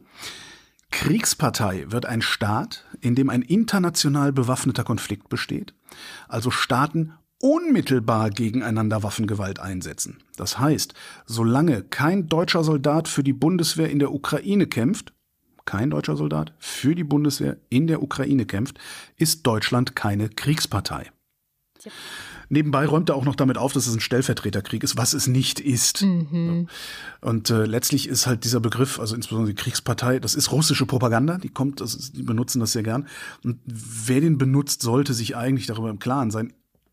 Ist halt nur blöd, wenn du auf Biegen und Brechen anderer Meinung sein willst, wie so manche Kommentatoren dann auch in eigentlich seriösen Medien. Also hast ja immer mal dann so, so, so Zwangsdialektiker irgendwie, die, ja, naja. Aber ganz schön. Also keine Kriegspartei, kein Stellvertreterkrieg. Und davon gehe ich jetzt einfach mal aus, bis mir jemand bessere Argumente liefert. Ein Thema war diese Woche noch, das wollte ich noch ein bisschen kurz mit aufgreifen, wenigstens äh, seltene Erden. War Mhm. große Nachricht. Schweden hat das wahrscheinlich größte Vorkommen seltener Erden in Europa entdeckt. Alle so, yeah, so ein bisschen wie bei der äh, Fusionstechnologie, fand ich. weil es ist so ein bisschen ähnlich, weil ja, wir haben jetzt hier in Europa ein großes Vorkommen seltener Erden in Schweden, in Lappland genau gesagt, entdeckt. Und das ist schön, weil bisher haben wir 80 Prozent der seltenen Erden und die sind wichtig, weil Smartphones und äh, erneuerbare Energien und äh, überhaupt, also die Zukunft braucht seltene Erden und 80 Prozent derzeit der weltweiten äh, Abbaugebiete oder de- des weltweiten Abbaus kommen aus China. Und wir wollen ja unabhängiger von China werden und so. Und wir werden, das ist auch eine Schätzung, wahrscheinlich bis 2030 fünfmal so viel seltene Erden brauchen, wie wir bisher äh, verbrauchen im Jahr. Und das heißt, also alles toll, nur das Ding in Schweden werden wir erst in 10 bis 15 Jahren überhaupt äh, benutzen. Also da muss jetzt äh, eine Mine gebaut werden und überhaupt alles geregelt und so weiter. Es ist ein bisschen wie, wie gesagt, wie mit dem Fusionsreaktor. Äh, ehe das dann wirklich brauchbar ist, ist es eigentlich zu spät. Deswegen wollte ich auf etwas hinweisen, was viele gar nicht kennen. Man kann nämlich seltene Erden auch recyceln. Also du hast ganz viele Geräte, Ja. da sind die Dinge drin. Ähm, ich habe gelesen, dass wir momentan, und die Zahl war ja auch so krass, 20 Kilo Elektroschrott pro Kopf im Jahr als Deutsche produzieren und wegwerfen. Und es gibt etwas, das kennen viele nicht. Das ist eine Initiative vom NABU. Die sammeln Smartphones. Alte Smartphones, die man nicht mehr braucht, die man dann irgendwie hilflos in irgendeine Schublade äh, steckt, weil man denkt, ich kann es ja nicht wegwerfen, weil Ja, da sind ja. ja. seltene Erden drin. Die kannst du an den NABU geben. Die sammeln das. Geben, wie, auf, auf, auf, wie, äh, Also ich habe es zum Beispiel überhaupt erst entdeckt, weil bei meiner Bibliothek eine Kiste steht, wo du der Nabu, eine Kiste vom Nabu, da kannst du die reinwerfen. ah, Also wenn Cool. die gelöscht sind, natürlich, ja, äh, das ist das ja, was heißt daran. gelöscht sind? Also ich habe Handys, die sind so alt, da gab es noch gar keinen Speicher drin, den man löschen müsste. Ja, Glaube ich so. jedenfalls. Äh, genau. Und dann Nabu sammelt, weil das Problem am Recycling ist, dass es sich in der Regel nicht lohnt. Also du brauchst sehr große Mengen von Mhm. Smartphones oder an Smartphones, damit irgendeine Firma sagt, na gut, das lohnt sich jetzt, ich fange mal an. So, und da Elektroschrott verteilt sich aber so weit. Deswegen der Nabu sagt, wir sammeln und die geben das weiter an Telefonica und für die lohnt sich das dann dadurch, dass der Nabu das sammelt. Die äh, recyceln die Smartphones, das ist das eine Gute. Die bezahlen den NABU für die Smartphones, die sie dafür bekommen, und der NABU investiert das Geld wiederum in die Rettung von Insekten. Also Win-Win-Win, ja. Ähm, super für alle. Du wirst dein Smartphone los, der NABU Mhm. kann Insekten schützen und wir recyceln seltene Erden und sind ein kleines bisschen unabhängiger von China. Und die haben auch eine Webseite, ich packe das in die Shownotes, da kannst du gucken, wo du dein Smartphone an den NABU, los, NABU loswerden kannst. Mein Smartphone. Mhm. Deine Smartphone. Die Schublade mit den Smartphones. Genau, das war mir noch wichtig im Zusammenhang. ja. Ich wollte eigentlich auch noch kurz über Brasilien erzählen. Da gab es ja am Sonntag Mhm. äh, einen Putschversuch, der glücklicherweise gescheitert ist. Ähm, ich tue einen Link in die Shownotes. Also die Taz hat äh, kontinuierlich berichtet. Da ist der Niklas Franzen, der sitzt in Brasilien und berichtet sowieso sehr schön über Brasilien. Man, man, man ist da immer sehr gut informiert. Äh, ja, Putsch gescheitert äh, ist ja erstmal das Wichtigste mh, an dieser ganzen Sache. Wir haben heute ein bisschen mehr Zeit, weil wir haben keinen Faktencheck. Also Ach so, das heißt, ich hätte auch noch erzählen. Ja, so viel, so viel hätte ich auch nicht. Okay. Also am 30. Oktober letzten Jahres äh, hatte ja Bolsonaro, also der alte Fascho-Präsident, die Stichwahl verloren gegen da Silva, Luis Ignacio Lula da Silva. Seitdem demonstrieren eigentlich die Bolsonaro-Anhänger und Anhängerinnen äh, gegen diese gestohlene Wahl. Also so ein bisschen wie bei Trump halt. Ähm, das funktioniert vermutlich auch deswegen sehr gut, weil Bolsonaro immer noch nicht zugegeben hat, dass er verloren hat. Das ist halt der Trick, um die Doofen bei der Stange zu halten. Und genau diese Leute, die sind am Sonntag in Brasilia, was die Hauptstadt von Brasilien ist, ins Kongressgebäude, den obersten Gerichtshof und den Präsidentenpalast gestürmt. Haben alles kurz und klein geschlagen, in die Ecken gepisst, JournalistInnen verprügelt, Kunstwerke geklaut und, und halt lauter so Sachen, die so aufrechte Demokraten so machen halt, wenn sie nicht ihren unbedingten Willen bekommen. Über eine halbe Million Euro Schaden sollen die angerichtet haben. Bolsonaro weilt derweil in den USA, seit Dezember ist er da, hat sich dahin abgesetzt, liest man gelegentlich. Und es würde mich nicht wundern, wenn irgendwann auch noch rauskommen würde, das Gerücht gibt es schon in Brasilien, wenn irgendwann wirklich auch äh, nachweislich rauskommen würde, dass er und seine Entourage das alles auf irgendeine Art und Weise gesteuert haben. Angeblich soll sogar Geld geflossen sein, aber das, äh, vielleicht ist das auch auf einfach nur der progressiven Seite die gleiche idiotische Erzählung über die Rechte, wie die Rechte über die progressive Seite solche Erzählungen verbreitet. Demogeld. Äh, Ja. uns. Naja. Ähm, mal gucken, was passiert. Also er hat äh, angekündigt, nach Brasilien zurückzukommen. Vielleicht haben wir ja Glück und er erkennt seine Niederlage jetzt an, weil er selber gesehen hat, dass er jetzt doch nicht so leicht wieder Präsident werden kann. Ich vermute mal, der wird da gesessen und gedacht haben, ja, macht mal euren Putsch und dann ruft mich, dann komme ich. Gescheitert ist der Putschversuch. 1500 Leute sind zwischenzeitlich festgenommen gewesen. Nicht unbedingt durch diejenigen, die die Gebäude hätten bewachen sollen. Also die haben eher daneben gestanden, als die Gebäude gestürmt wurden und haben gefilmt und sowas. Da mussten dann noch andere Kräfte kommen. Und das rumort auch innerhalb der Behörden in Brasilien weiter, weil da natürlich auch Bolsonaro-Anhänger sitzen. Einer davon ist der Gouverneur von Brasilia, der dann irgendeinen Polizeichef gefeuert hatte, der auch ein Bolsonaro-Anhänger war, aber selber mittlerweile gefeuert worden ist ähm, vom obersten Gerichtshof. Ähm, ja, und was auf den Straßen des Landes los ist, das scheint zumindest darauf hinzudeuten, dass die Faschos fürs Erste tatsächlich zurückgedrängt worden sind. Das Problem in Brasilien ist halt, das ist halt, das, das, das sind halt nicht nur so vereinzelte Landstriche oder vereinzelte Bundesländer wie bei uns, ähm, sondern das ist ein äh, landesweites, sehr, sehr großes Phänomen. Also sie haben sehr viele Faschos da. Mal gucken. Ich habe noch eine gute Nachricht. Und Das- die gute Nachricht dieser Woche lautet, wir haben das Ozonloch in den Griff bekommen. Also fast. Ah, Also, also korrekt ausgedrückt, wenn nicht wieder irgendwer in den nächsten 17 Jahren komplett Scheiße baut, ja, dann werden wir das Ozonloch in den Griff bekommen haben. So. Ähm, äh, das hat Mhm. jetzt. Ja, also es gibt äh, ja das äh, schon seit 1989 gab es ja ein äh, Abkommen, das Montreal-Abkommen, das wo alle Länder der Welt gesagt haben, so hey, wir haben ein Problem, weil in den 80ern hat man so gemerkt, ah, okay, da irgendwie entsteht ein Ozonloch. Die Ozonschicht schützt ja die Erde, die ist so in der Atmosphäre und die schützt die Erde.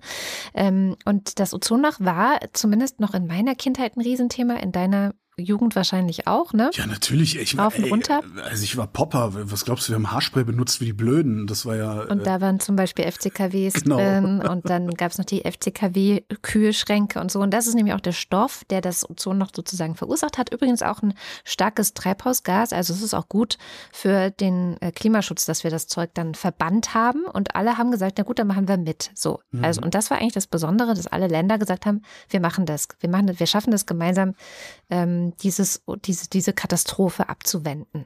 wir hatten aber auch eine Alternative. Das darf man nie vergessen. Ja, ja, es wir. war so einfach, weltweit äh, in, in, in Aktion zu treten, weil wir alternative äh, Treibstoffe, wollte ich gerade sagen, hatten.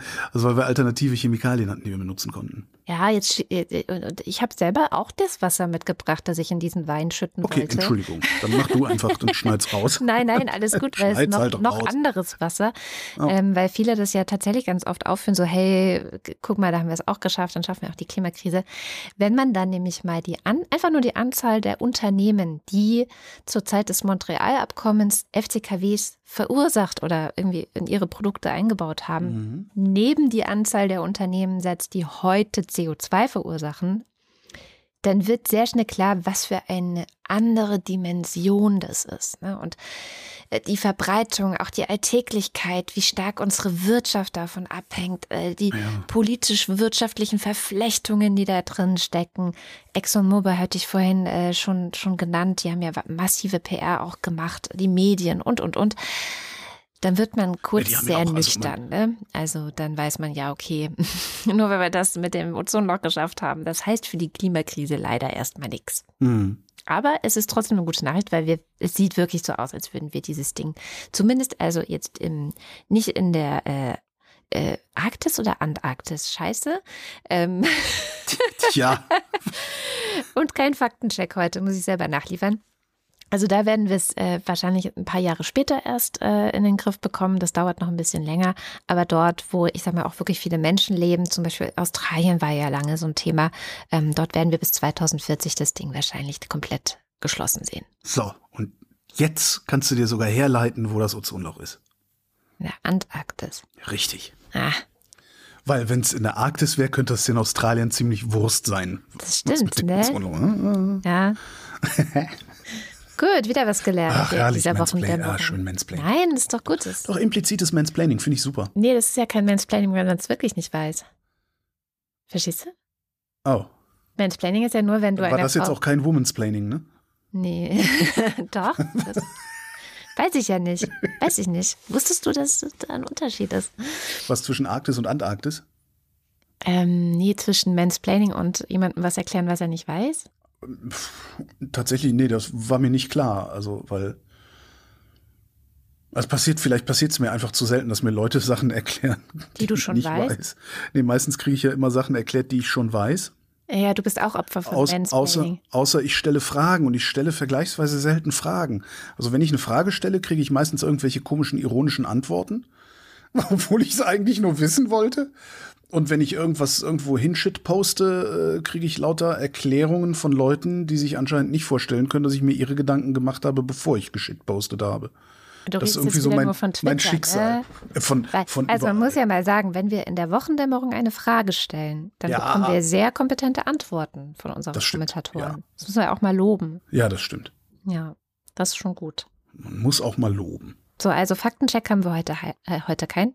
Das heißt, alles, was wir gesagt haben, ist die absolute Wahrheit. Wir kommen zum äh, Limerick der Woche. Und äh, das, das, das Thema der letzten Woche war Wissing. Also Mhm. der Bundesverkehrsminister Wissing. Mhm. Und hier ist, was unser Jens Ohrenblicker, also unser Wochendämmerungspoet, dazu gereimt hat. Wochendämmerungspoesie. Limericks aus dem Papierkorb des Weltgeschehens. Warum Volker Wissing nicht länger über die Verkehrswende diskutieren will. Es sprach Wissing, dass er eine Verkehrswende im Straßenverkehr ziemlich schwer fände. Auf der Autobahn ehrlich ist Wenden gefährlich, drum Schluss mit dem Thema, das wär's Ende. Ich finde es auch schön, wenn jemand mit seiner Stimme spielen kann. Mhm. Nicht gut. Das ist ein Job, ne? Stimmt, ist ein Job. Was ich weiß jetzt, ich habe zwei gefunden. Ich sage Ja. jetzt einfach mal den, den ich von den beiden, also eigentlich, ne, ich nehme mal, ich nehme mal einen, also Nick Nick Rechtsanwalt schreibt: Es war mal ein Volker aus Landau, regiert jetzt kurz hinter Spandau und tut dort recht wenig, fürs Klima auch eh nicht, so dass ich ihm jetzt auf die Hand hau. Sehr schön. Ich Ja, fand, vor allen Dingen Volker Landau Spandau, herrlich. Ja, ja. Äh, hier, falsch abgebogen von Sören ist mein Lieblingslimerick. Wäre meine zweite Wahl gewesen, ja. Ein Mädchen aus Nord-Illertissen, die kämpfte fürs Klima verbissen. So sprach sie, sich grämend, die Wut kaum bezähmend, ich finde den Wissingbüsch ähmend. Ist natürlich, ne, muss man ein bisschen. Ja, ja, muss man, ist so ein bisschen, hm, Und hier ein kleiner Einschub aus der Postproduktion. Wir hätten fast wieder vergessen, ein Limerick-Thema auszugeben. Ähm, Holger und ich haben uns in der Zwischenzeit darauf geeinigt, dass sich in dieser Sendung vor allem ein Thema für den Limerick oder die Limericks in der kommenden Woche anbietet. Die Gelegenheit bietet sich nicht oft, deswegen haben wir uns geeinigt, das Thema Penis zu wählen. Also viel Spaß. Schreibt uns auf jeden Fall die Limericks, die ihr dazu dichtet, in die Kommentare zu dieser Sendung auf wochendämmerung.de. Und jetzt geht's weiter mit dem Börsenticker. Montag, Tech-Aktien im Fokus. Dienstag, Die Wall Street schiebt den DAX an. Mittwoch, Zuversicht hält an. Zusatz. Hörer Dennis, vielen Dank Dennis, äh, Hörer Dennis schickte mir dann einen Ausschnitt aus den Börsenmeldungen von NTV für den Mittwoch. Wall Street in, Entschuldigung, aber wenn ihr, ich hab's auch gesehen. ich habe es mir 50 Mal vorgelesen vorher. Was? Wall Street. Wall Street ist nicht mehr der knusprigste Keks in der Börsendose.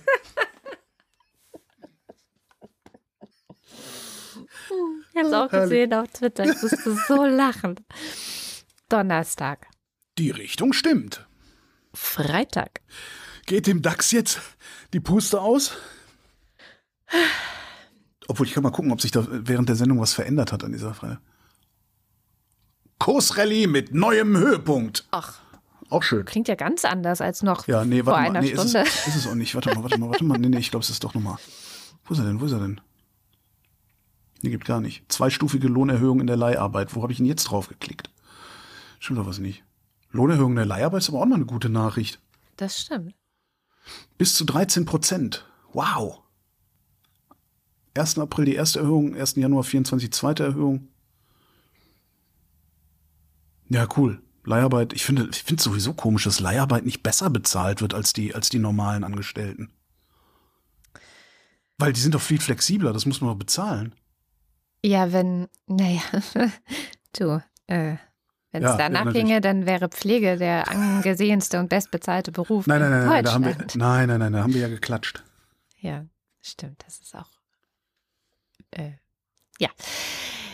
Kommen wir zum Ende der Sendung und wie immer am Ende bedanken wir uns bei allen, die diese Sendung möglich machen. Das seid ihr, die Hörerinnen und Hörer. Und äh, wenn ihr noch nicht dabei seid, diese Sendung möglich zu machen, dann nicht schämen, sondern einfach Doch, doch, doch, doch, auf schämt euch. Wochendämmerung. Schämt euch.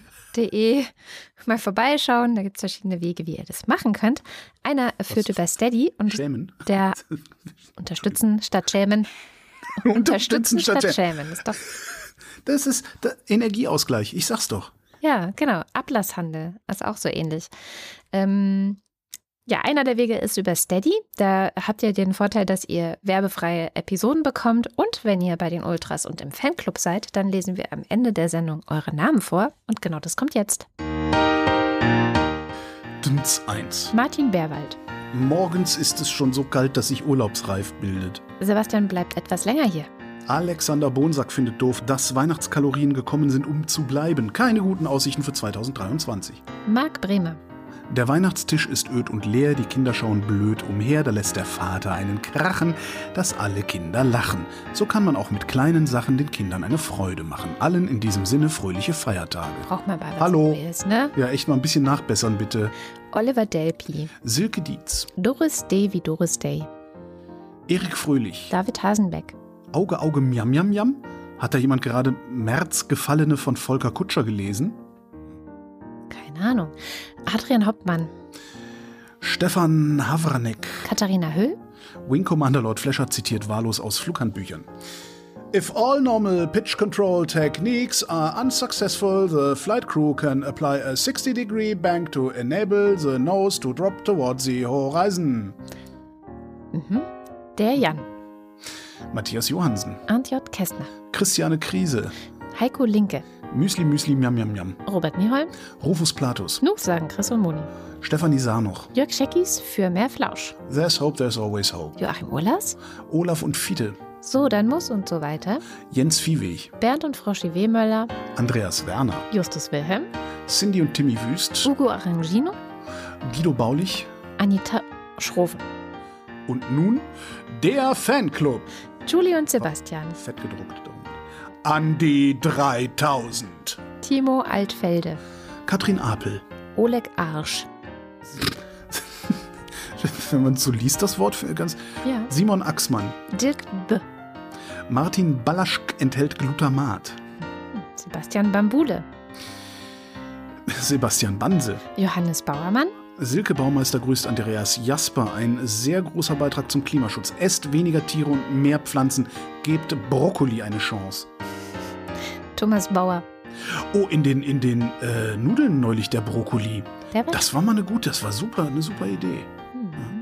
Jan Beilicke. Muss man ja auch dazu sagen, du magst sonst Bro Brokkoli nicht so. Es ist jetzt nicht, nein, das kann man so nicht, also es ist jetzt nicht Zimt. Ne? Also ich, ich finde es schon okay. Also, also ist jetzt nicht so schlimm. Also nicht so schlimm wie Zimt. Florian Beisel. Oben Peter Blachani. Simone Blechschmidt. Tibi Blocksberg. Markus Boslett. Um teilzunehmen, brauchen Sie kein teilzunehmen. Klaus Breyer. Daniel Bruckhaus. Martin Buchka. Marion Burger. Clemens Langhans und Christoph Henninger, aber es ist doch wegen dem Schildern. Christoph Henninger und Clemens Langhans wegen des Schilderns, zum Beispiel der Korruption im Finanzministerium. Gian-Andrea Konzett. Katrin Czernotzki. Thomas D. Der Wind, der Wind, das himmlische Kind. Cristiano del Tauscho. Bocova den Taco und so weiter. Und denkt immer daran, dass der Wein mit der Pille ist in dem Becher, mit dem Fächer, der Pokal mit dem Portal hat den Wein gut und rein. Hä? Rätselhafte Tierwelt heute, die Kackstelze. Ich finde es nicht nett, dass Holger immer auf der FDP rumtrampelt und so weiter. Romana eben. Und wer bist du? Ich möchte doch einfach nur hier sitzen. Jan und Steffi empfehlen euch Time is Up von Marc Benecke zum Beispiel auf YouTube zu sehen. Apropos auf YouTube, auch schön. Ähm, das Noma macht zu. Ähm, Weiß nicht, ob dir das jetzt so viel sagt. Das ist, Hm. Das äh, das beste. Restaurant der Welt, genau. Das beste Restaurant der Welt in Kopenhagen, in dem ich ja immer gerne mal essen gegangen wäre, aber dazu hat es halt einfach nicht gereicht. Ähm, also sowohl finanziell als auch, dann muss man, das kann man halt nicht sagen. da. Ja, aber das hätte man ja noch möglich machen können irgendwie. Aber das ist halt in, in, sowohl der Au- Aufwand als auch der, der also sowohl der, der, der logistische als auch der finanzielle Aufwand war mir immer ein bisschen zu viel. Wir sind ja im Sommer nicht weit weg von Kopenhagen, aber das Naja, ist dann aber zu spät wahrscheinlich, auch, Da ne? ist dann auch der, Kathrin, das ist, da, da können wir, das ist teurer. Wenn wir beide da essen gehen, das ist teurer als die drei Wochen Das ist der Camping. Urlaub. Okay. Ja, ja, ja, ja. Das ist, äh, das ist, da, da brauchen wir nicht drüber reden. Das ist Na Wahnsinn. gut. Das geht nicht. Das, das schaffe ich nicht. Also ich hatte immer gedacht, so, naja, vielleicht kommt ja irgendwann doch nochmal der Lotteriegewinn und dann lässt es richtig krachen oder so. Aber äh, ja, das jedenfalls macht zu. Äh, habe ich, hab ich ge, ge, ge, getutet. Äh, oh, schade, Nummer macht zu, habe ich nie hingeschafft. Dann replied einer, ja, ja, guck dir mal den, hier diese Doku an. Das ist der Chef, also der Küchenchef davon. Äh, So, da hast du dann hinterher, grämst du dich gar nicht mehr, so ein arroganter Arsch. Und der Typ ist halt wie so ein Küchenchef. Ja, gut. Und dann habe ich halt diese Doku geguckt, äh, anderthalb Stunden übers Noma, die können wir auch mal verlinken. Ist eine sehr schöne Doku. Ähm, man muss natürlich, also auf äh, Küchen, die auf so einem Niveau kochen, da ist halt auch extrem viel so äh, Ja, ja. Spirit, Esoterik, Tralala dabei. So. Irgendwie, die sind halt alle völlig irre. Ne? Ja. Äh, muss ein, ein, ein Bewusstseinswandel in der Küche stattfinden und so. Die sind halt irre. Ähm, aber eine tolle Doku, auch, auch total schön gefilmt. Also kann ich nur empfehlen. Fällt mir gerade so ein, wie äh, du YouTube sagst.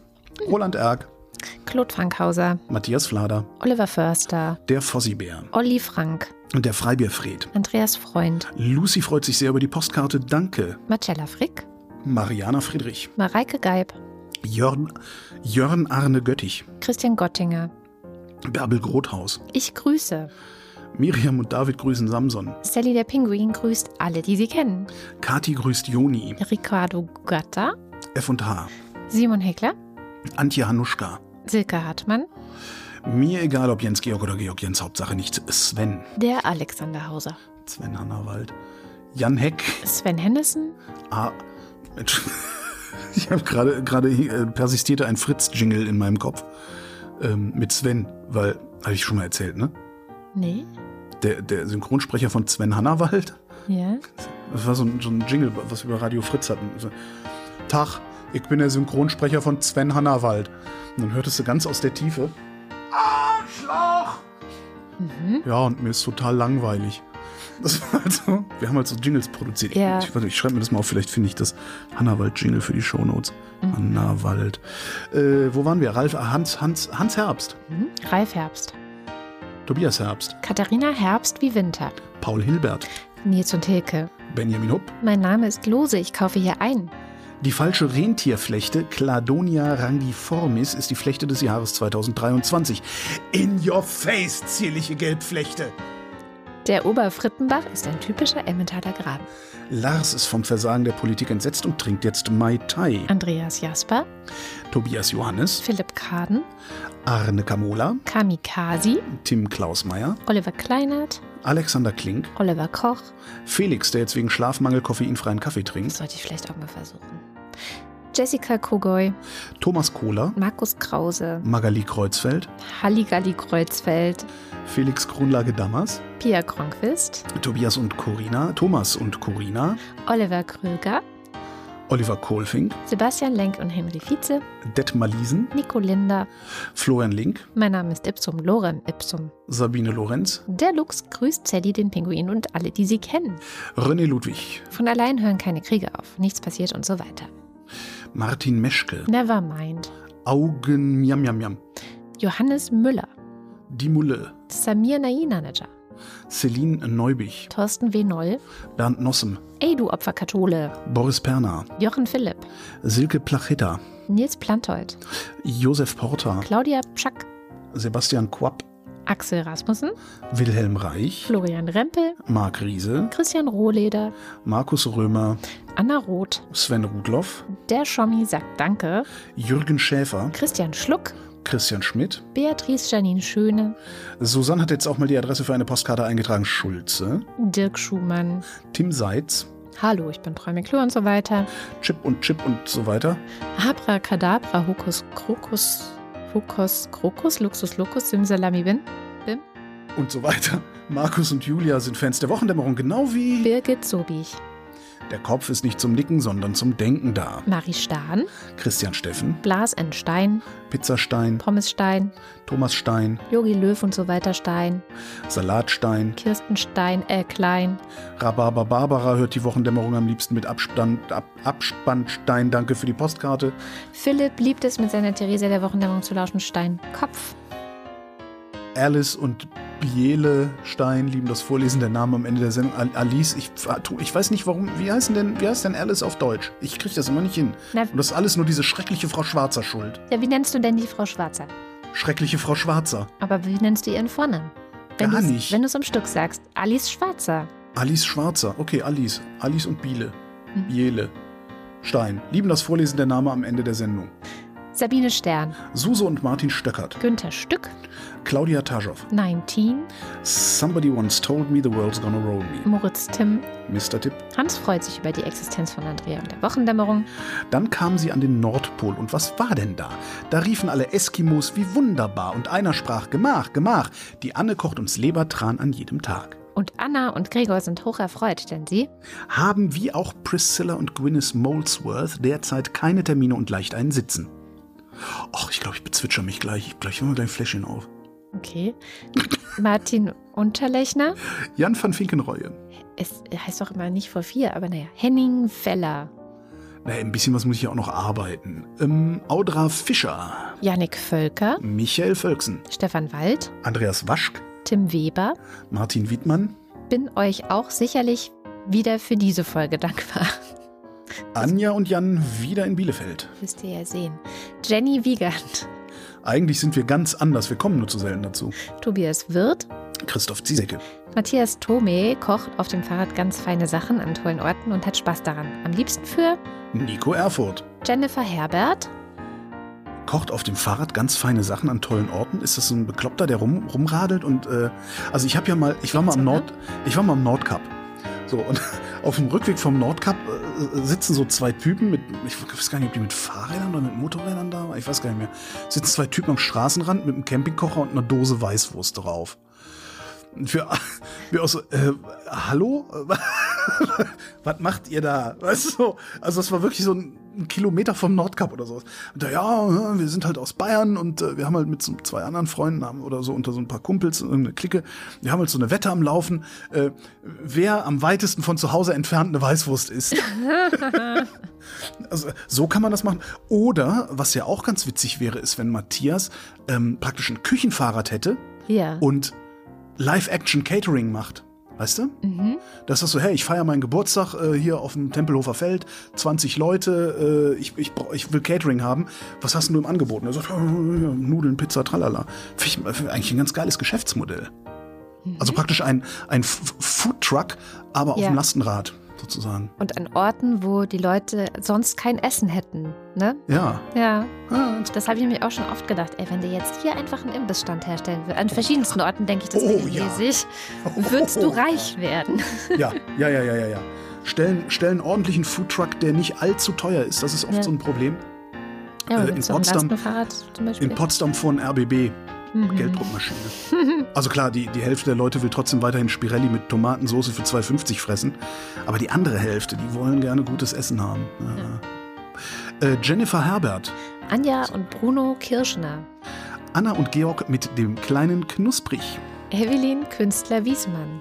Von Dürers Meisterhand ein Stich betrachtet, wirkt mehr äußerlich. Dagegen dringt, wenn Sie verzeihen, der Mückenstich weit tiefer ein. Man sieht heraus, dass ein Insekt viel mehr kann als der Intellekt. Theresa Sievert. Familie Felten und ihr Knecht. Vielen herzlichen Dank. Ja, vielen Dank. Und das war die Wochendämmerung von Freitag, dem 13. Januar 2023. Wir danken für die Aufmerksamkeit. Tschüss.